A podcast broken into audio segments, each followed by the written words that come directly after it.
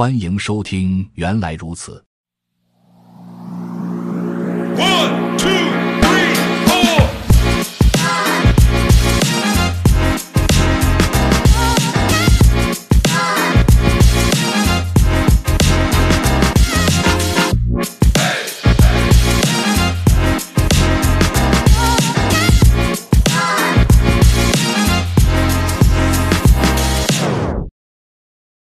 本期学习内容：路径用于引用模块树中的项。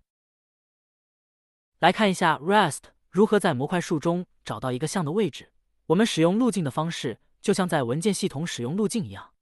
如果我们想要调用一个函数，我们需要知道它的路径。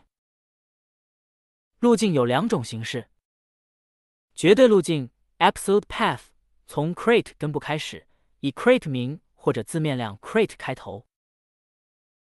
相对路径 （relative path） 从当前模块开始，以 self、super 或当前模块的标识符开头。绝对路径和相对路径都后跟一个或多个由双冒号分割的标识符。让我们回到示例七杠一，我们如何调用 add 下划线 to 下划线 waitlist 函数？还是同样的问题，add 下划线 to 下划线 waitlist 函数的路径是什么？在示例七杠三中，我们通过删除一些模块和函数，稍微简化了一下我们的代码。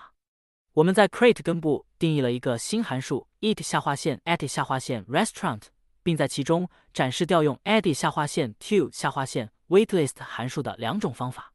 eat 下划线 at 下划线 restaurant 函数是我们 crate 库的一个公共 API，所以我们使用 pub 关键字来标记它。在使用 pub 关键字暴露路径一节。我们将详细介绍 pub。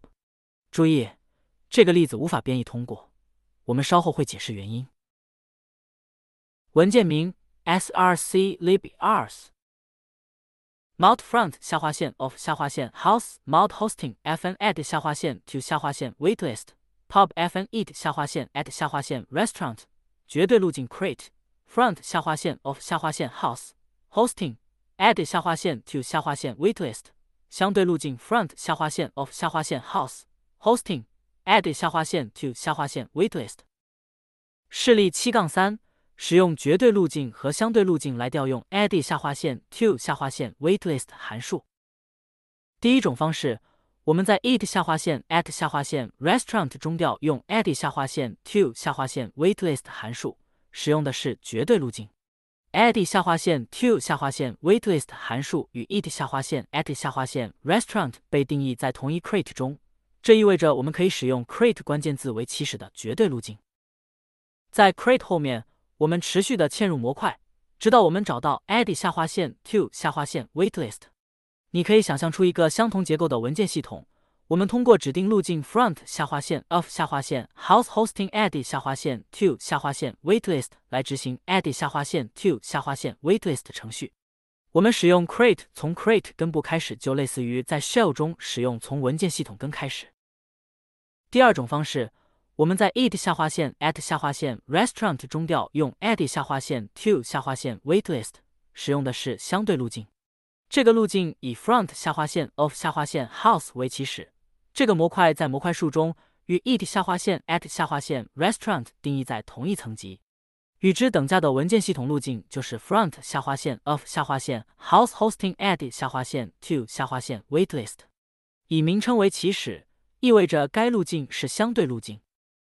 选择使用相对路径还是绝对路径，还是要取决于你的项目，取决于你是更倾向于将项的定义代码与使用该项的代码分开来移动。还是一起移动。举一个例子，如果我们要将 front 下划线 of 下划线 house 模块和 eat 下划线 at 下划线 restaurant 函数一起移动到一个名为 customer 下划线 experience 的模块中，我们需要更新 at 下划线 to 下划线 waitlist 的绝对路径，但是相对路径还是可用的。然而，如果我们要将 eat 下划线 at 下划线 restaurant 函数单独移到一个名为 dining 的模块中，还是可以使用原本的绝对路径来调用 add 下划线 to 下划线 waitlist，但是相对路径必须要更新。我们更倾向于使用绝对路径，因为把代码定义和向调用各自独立的移动是更常见的。让我们试着编译一下示例七杠三，并查明为何不能编译。示例七杠四展示了这个错误。错误信息说 hosting 模块是私有的。换句话说，我们拥有 hosting 模块和 edit 下划线 to 下划线 waitlist 函数的的正确路径，但是 Rust 不让我们使用，因为它不能访问私有片段。模块不仅对于你组织代码很有用，它们还定义了 Rust 的私有性边界 privacy boundary。这条界限不允许外部代码了解、调用和依赖被封装的实现细节。所以，如果你希望创建一个私有函数或结构体，你可以将其放入模块。Rust 中默认所有项、函数、方法、结构体、枚举、模块和常量都是私有的。父模块中的项不能使用子模块中的私有项，但是子模块中的项可以使用它们父模块中的项。这是因为子模块封装。并隐藏了它们的实现详情，但是子模块可以看到它们定义的上下文。继续拿餐馆做比喻，把私有性规则想象成餐馆的后台办公室。餐馆内的事物对餐厅顾客来说是不可知的，但办公室经理可以洞悉其经营的餐厅，并在其中做任何事情。Rest 选择以这种方式来实现模块系统功能，因此默认隐藏内部实现细节。这样一来，你就知道。可以更改内部代码的哪些部分，而不会破坏外部代码？你还可以通过使用 pub 关键字来创建公共项，使子模块的内部部分暴露给上级模块。使用 pub 关键字暴露路径。让我们回头看一下示例七杠四的错误，它告诉我们 hosting 模块是私有的。我们想让父模块中的 it 下划线 at 下划线 restaurant 函数可以访问子模块中的 add 下划线 to 下划线 waitlist 函数，因此我们使用 pub 关键字来标记 hosting 模块，如示例七杠五所示。文件名 src librs mount front 下划线 of 下划线 house pub mount hosting fn add 下划线 to 下划线 waitlist pub fn it 下划线 at 下划线 restaurant 绝对路径 create。front 下划线 of 下划线 house hosting add 下划线 to 下划线 waitlist 相对路径 front 下划线 of 下划线 house hosting add 下划线 to 下划线 waitlist 示例七杠五 使用 pub 关键字声明 hosting 模块，使其可在 it 下划线 add 下划线 restaurant 使用。不幸的是，示例七杠五的代码编译仍然有错误，如示例七杠六所示。发生了什么？在 mount hosting 前添加了 pub 关键字，使其变成公有的。伴随着这种变化，如果我们可以访问 front 下划线 of 下划线 house，那我们也可以访问 hosting。但是 hosting 的内容 contents 仍然是私有的，这表明使模块公有并不使其内容也是公有的。模块上的 pub 关键字只允许其父模块引用它。示例七杠六中的错误说。add 下划线 to 下划线 waitlist 函数是私有的。私有性规则不但应用于模块，还应用于结构体、枚举、函数和方法。让我们继续将 pub 关键字放置在 add 下划线 to 下划线 waitlist 函数的定义之前，使其变成公有，如示例七杠七所示。文件名 src librs。mount front 下划线 of 下划线 house pub mount hosting pub fn add 下划线 to 下划线 waitlist pub fn eat 下划线 at 下划线 restaurant 绝对路径 create front 下划线 of 下划线 house hosting add 下划线 to 下划线 waitlist 相对路径 front 下划线 of 下划线 house hosting add 下划线 to 下划线 waitlist 示例七杠七。为 mount hosting 和 fn add 下划线 to 下划线 waitlist 添加 pub 关键字，使它们可以在 it 下划线 at 下划线 restaurant 函数中被调用。现在代码可以编译通过了。让我们看看绝对路径和相对路径，并根据私有性规则再检查一下为什么增加 pub 关键字，使得我们可以在 add 下划线 to 下划线 waitlist 中调用这些路径。在绝对路径，我们从 create。也就是 create 根部开始，然后 create 根部中定义了 front 下划线 of 下划线 house 模块。front 下划线 of 下划线 house 模块不是公有的，不过因为 it 下划线 at 下划线 restaurant 函数与 front 下划线 of 下划线 house 定义于同一模块中，即 eat 下划线 at 下划线 restaurant 和 front 下划线 of 下划线 house 是兄弟，我们可以从 eat 下划线 at 下划线 restaurant 中引用 front 下划线 of 下划线 house。接下来是使用 pub 标记的 hosting 模块，我们可以访问 hosting 的副模块，所以可以访问 hosting。